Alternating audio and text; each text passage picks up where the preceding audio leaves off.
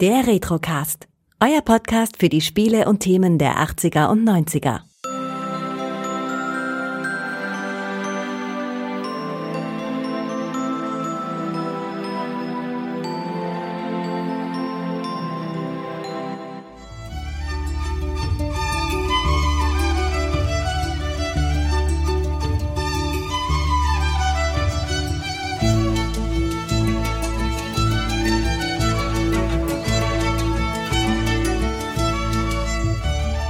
Herzlich willkommen beim Retrocast. Weiter geht's mit dem Adventskalender und heute geht's ausnahmsweise nicht um ein Spiel, sondern um einen Film und deswegen habe ich heute den Dia zu Gast. Hallo. Einen wunderschönen guten Tag, Kai.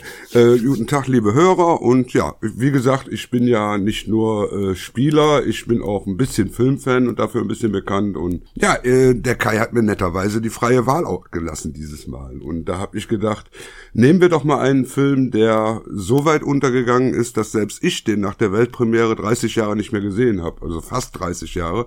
Ähm, Momo aus dem Jahr 1986. Ja, genau, von Michael Ende.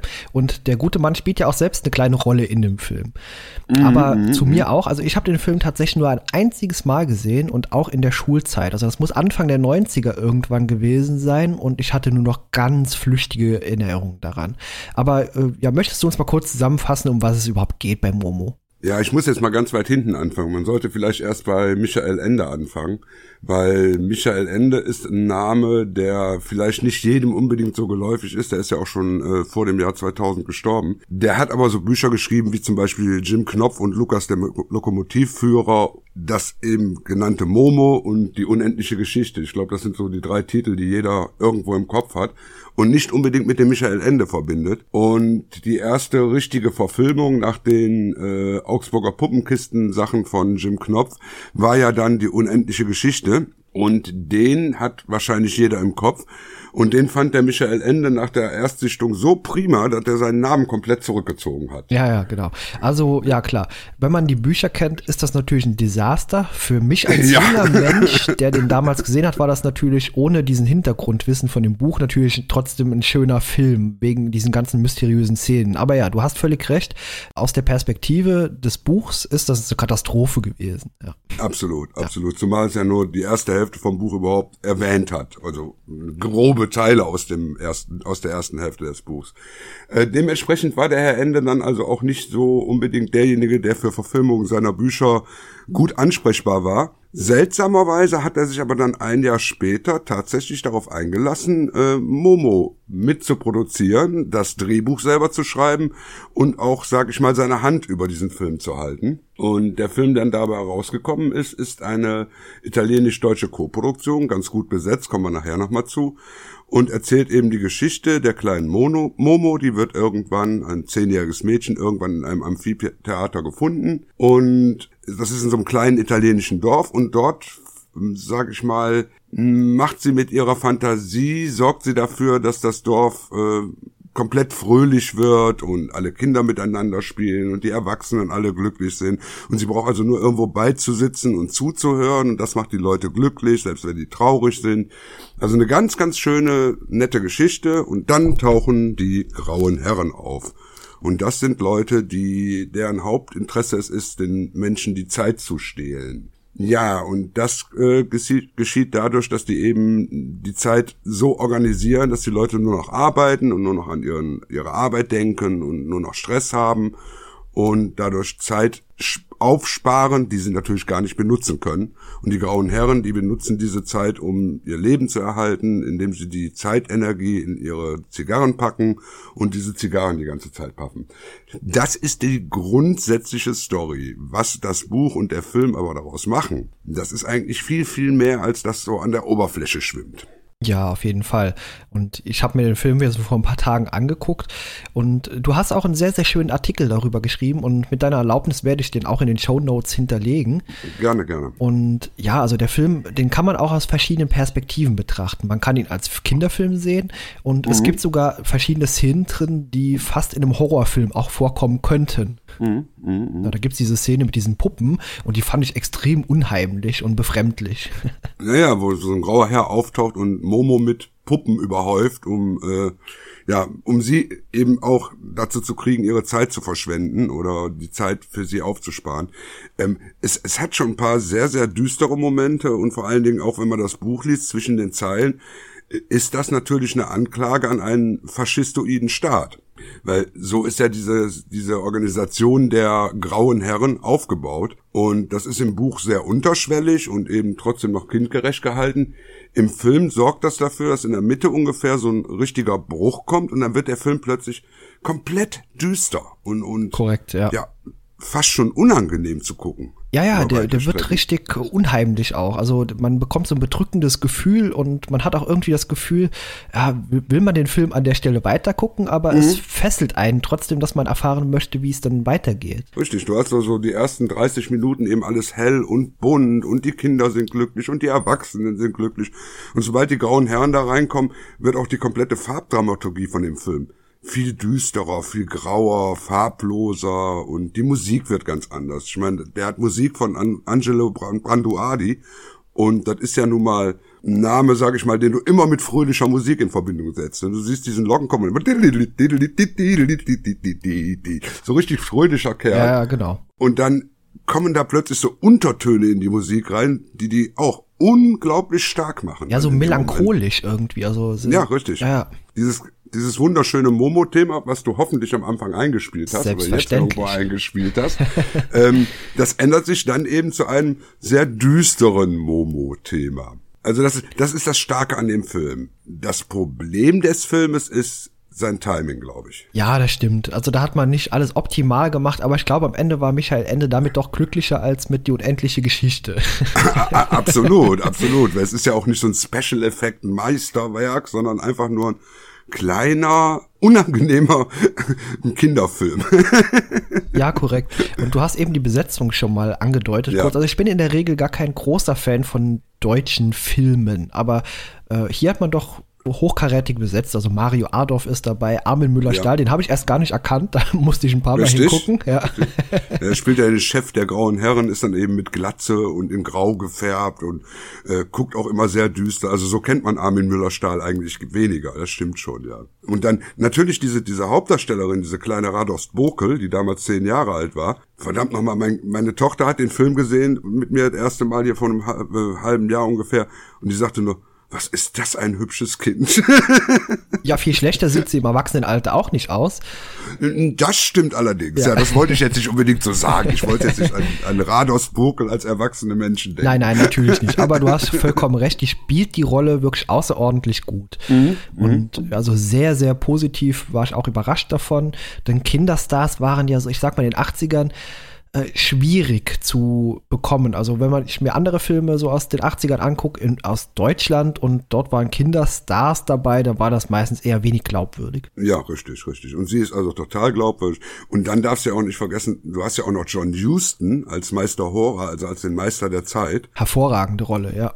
Äh, eine ganz kleine Rolle eigentlich im Endeffekt nur, aber er übernimmt natürlich sofort die Leinwand, sobald er auftaucht, ne? weil Houston war schon eine imposante Persönlichkeit, das kann man nicht anders sagen. Ne? Ja, vor allem auch ein großartiger Hollywood-Darsteller.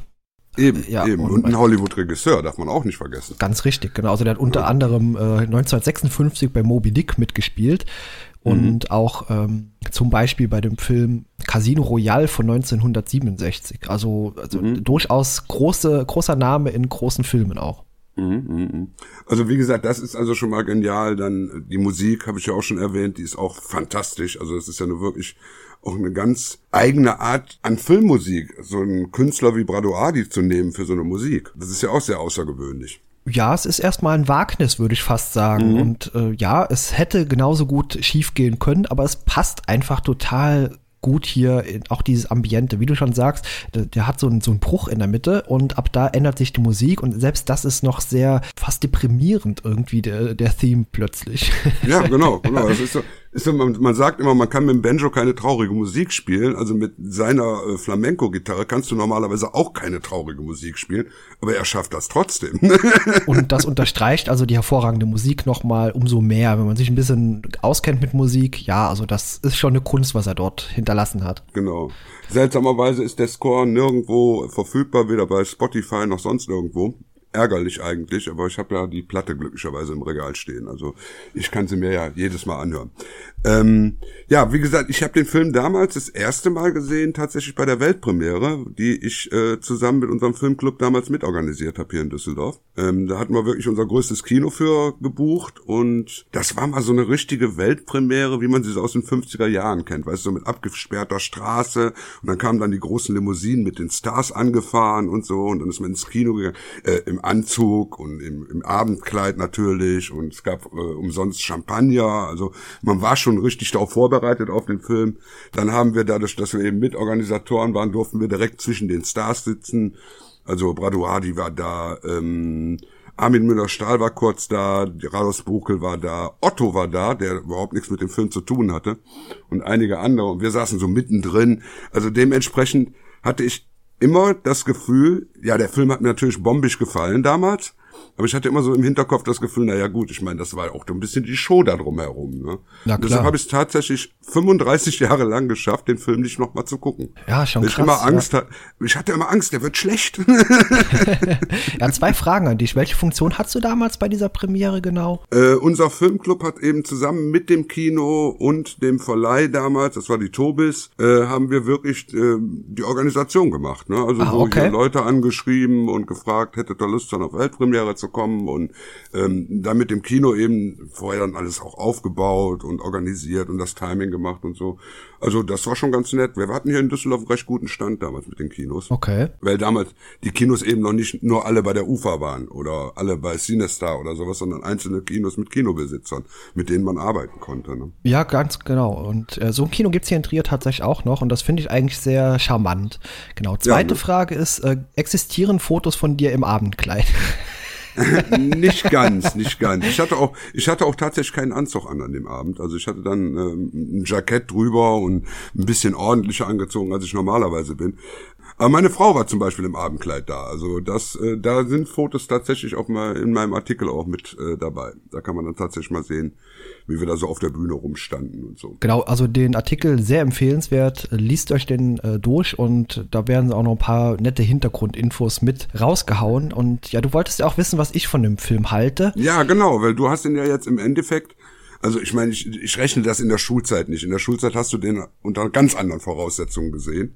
Aber jetzt, nachdem du ja wahrscheinlich 20.000 andere Filme gesehen hast, würde mich mal interessieren, wie hat er bei dir jetzt nach über 30 Jahren gewirkt? Er hat sehr gut gewirkt und vor ja. allem ab diesem Bruch in der Mitte. Also anfangs muss ich sagen, ah, okay, kommt doch mal ein bisschen in die Gänge, habe ich mir manchmal mhm. gedacht, äh, bis mal was passiert. Und das war mir am Anfang teilweise sogar schon ein bisschen niedlich, äh, zu niedlich. Aber mhm. am Ende wird das zu einem richtig bombastischen Film. Und ich habe auch versucht, eine Botschaft daraus zu ziehen, die irgendwie auch super in die Corona-Zeit äh, passt.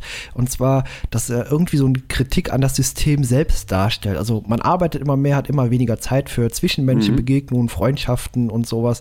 Und ja, genau jetzt in der Corona-Zeit tut man dies ja sogar ein bisschen häufiger, gerade hier per Skype und man, äh, die Podcasts schießen aus dem Boden und man nimmt sich wieder ein bisschen mehr Zeit für andere Menschen und deswegen passt der Film für mich hervorragend jetzt gerade in diese Situation.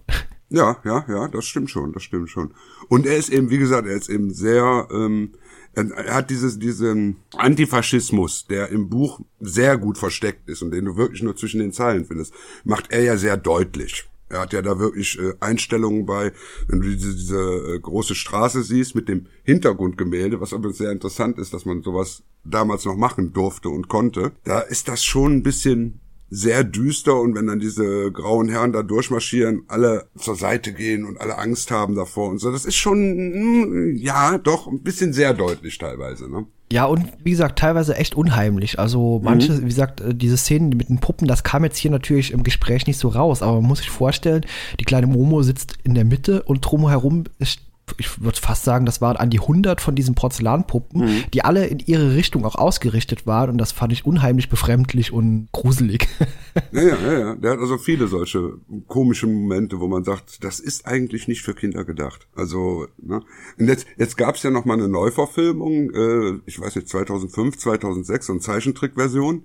Und da war dann alles total niedlich. Da war dann, dann konnte dann die, die Schildkröte, mit der Momo rumzieht, die konnte dann reden und so. Und das war alles ganz lieb und super nett und ach, was war das alles schön. Ah, nee, und, das klingt Ja, ja, genau. Ne? Ist, aber, aber Michael Ende lebte halt nicht mehr. Der konnte nicht mehr sagen, okay, äh, weg mit dem Scheiß, ne, sondern der musste das so akzeptieren. Und deshalb bin ich auch sehr froh, dass die neuen Jim Knopf-Verfilmungen so gut gelungen sind. Die sind hervorragend gelungen. Ja, ne? also ich habe hab nur den ersten bisher gesehen und ich habe sehr mhm. gestaunt für eine deutsche Produktion und viele von den deutschen Darstellern, die auch in dem Film vorkamen, die bevorzuge ich nicht unbedingt. Die haben Gott sei Dank nur eine Randnotiz gehabt und ansonsten mhm. war der absoluter Volltreffer. Also ich mag den Film, zumindest den ersten, sehr, sehr gerne. Den zweiten werde ich mir angucken, sobald er irgendwo im Streaming verfügbar ist. Vor allen Dingen, weil die jetzt diesmal eben auch bei dem, bei dem Film äh, hingegangen sind, die gesamten Fantasy-Elemente auch alle drin haben, die äh, weder in der Augsburger Puppenkiste noch in der Zeichentrickserie komplett drin waren. Ja, und auch von den Effekten haben sie das richtig gut gemacht. Ja. Also 100% glaubwürdig